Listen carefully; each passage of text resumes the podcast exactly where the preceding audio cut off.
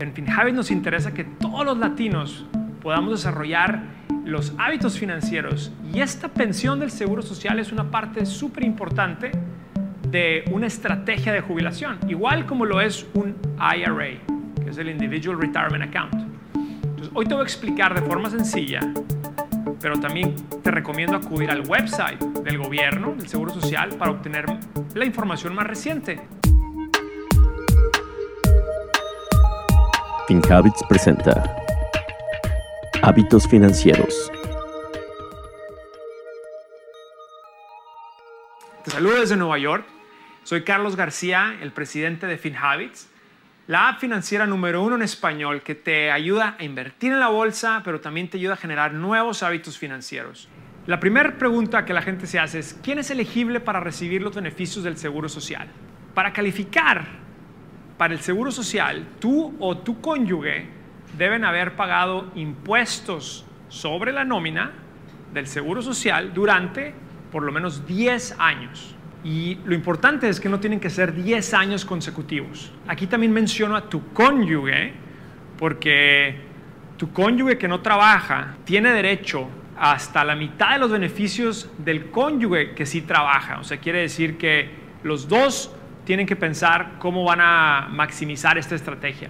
Ahora, ¿cómo es que uno está pagando este impuesto sobre la nómina? La matemática funciona de esta manera. Cada año, cuando uno paga impuestos sobre los ingresos, hay que pagarle al gobierno el 12.4% de estos ingresos. Entonces, cuando, cuando tú tienes tu trabajo, estás empleado, entonces el patrón paga la mitad y tú pagas la otra mitad. Es decir, que si tú ganas 100 mil dólares al año, tú eres responsable de pagar 6.200 de impuestos para el Seguro Social y tu patrón va a pagar los otros 6.200. Esos, esos son los, el 12.4.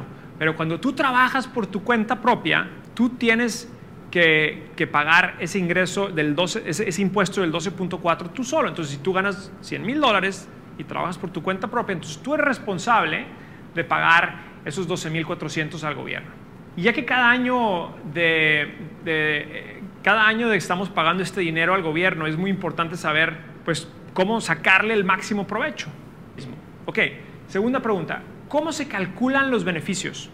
Tu beneficio de jubilación se basa en cuánto has ganado durante tu vida en los trabajos en los que has estado pagando impuestos al Seguro Social. Pero tu beneficio mensual se calcula en función de los 35 años de salarios más altos que hayas tenido, o sea, esto es la, fórmula es importante, la fórmula es los 35 años de salarios más altos que hayas tenido y es indexado a inflación. No me voy a meter en el tema de inflación, pero esa es la fórmula. Hay varios otros factores que influyen en tu beneficio mensual, como la edad que tengas cuando lo solicites o tu estado civil, pero en general, em, cuanto más ganas durante tu vida, pues más puedes esperar recibir del Seguro Social. La pregunta súper importante ahora es, ¿cómo le puedo hacer para aumentar mi beneficio?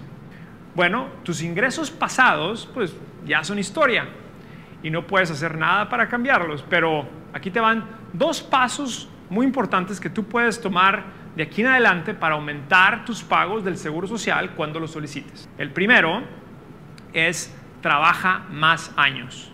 Y voy a regresar a esta fórmula de los 35 años. Si aún no tienes 35 años de historial de ingresos, entonces quiere decir que cada año adicional que trabajes va a reemplazar un año donde no tuviste ingresos. O sea, hasta que tienes que llenar los 35 años. Esa es una, una, una, una estrategia importante.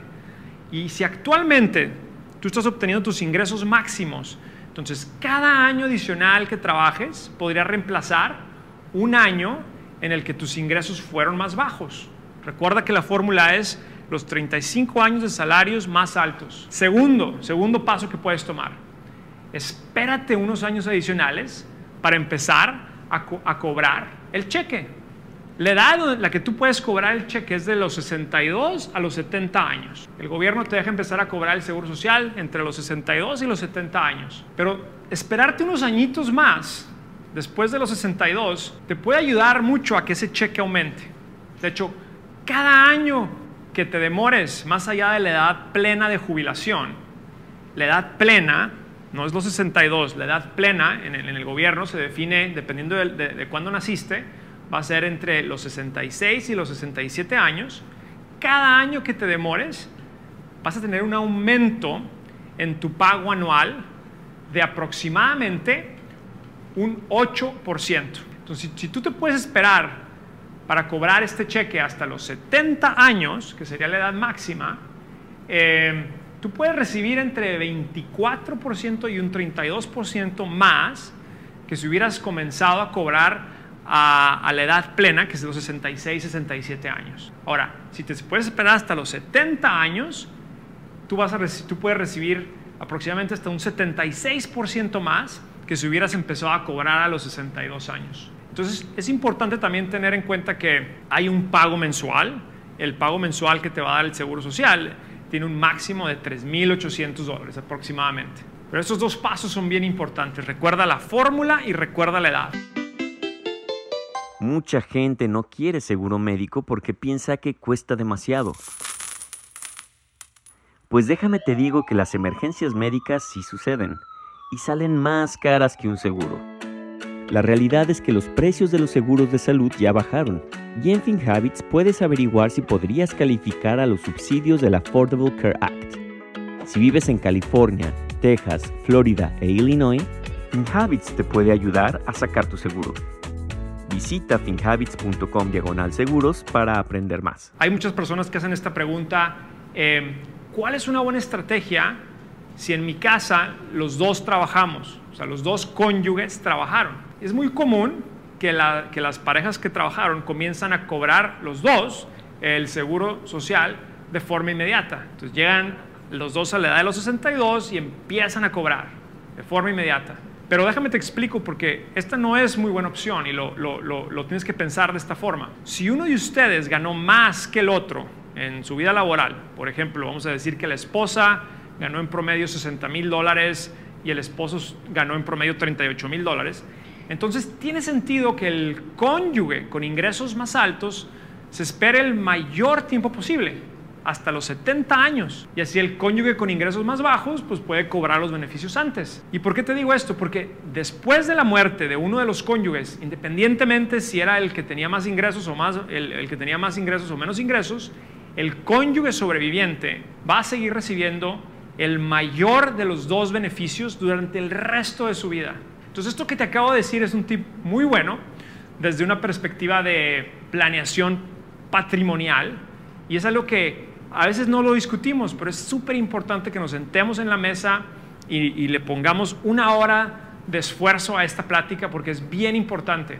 Y hay otras estrategias que debes de considerar y por supuesto es, es, es muy bueno que lo, que, lo, que lo consideres y yo lo que, yo lo que te recomendaría es que si necesitas ayuda, tú puedes consultar a un asesor del Seguro Social antes de empezar a solicitar estos beneficios. Otra pregunta muy común que la gente nos hace a veces es, ¿pueden tus hijos heredar este beneficio del seguro social, no solo tu cónyuge se puede beneficiar del seguro, pero también tus hijos dependientes, incluso tus nietos pueden ser elegibles. Si son menores de 18 años, cuando el beneficiario del seguro social muere, está discapacitado o se jubila. Entonces, es, es, eso es muy importante. Esta es la pregunta que, que, que la gente está, está, está, está pensando y está siempre asustada y que nos hacen también mucho es, Carlos, pero se va a quedar sin dinero el seguro social, o sea, se va a quedar sin nada de lana. Según la SSA, que es la Social Security Administration, el, excedente de los, de los fondos que pagan los beneficios de jubilación se agotará, el excedente de los fondos se agotará entre el 2033 y el 2035. ¿Por qué se va a agotar? Pues se debe, esto se debe a que hay más gente cobrando su cheque hoy hay más gente en la edad de jubilación cobrando su cheque que, o sea, hay más dinero saliendo que el dinero que está entrando.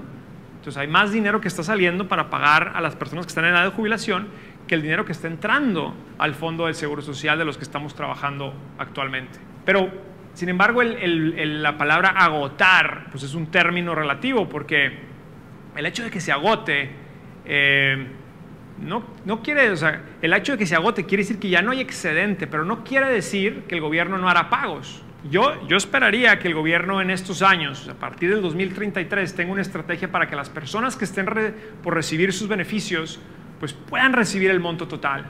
Entonces no se asusten, si se agota, se está agotando el excedente eh, y tenemos bastante tiempo para poder arreglar este problema. Eh, acabamos de pasar por una crisis, una pandemia donde el gobierno creó estímulos de gobierno, eh, de estímulos de, económicos y igual yo esperaría que en ese momento el gobierno esté pensando en crear ciertos estímulos o cobrar ciertos impuestos de otro lado para que estos, estos fondos del Seguro Social no se agoten. Mi recomendación es que tú maximices el pago y que lo uses como parte de tu patrimonio. Hay que pensar en la estrategia, o sea, ¿cuál es la estrategia? No te quedes solamente enfocando en lo que es el seguro social. No puedes pensar solamente en el seguro social como la fuente de tus ingresos. De hecho, el gobierno nos dice en las estadísticas que la pensión del seguro social cubre aproximadamente el 40% de tus gastos en jubilación.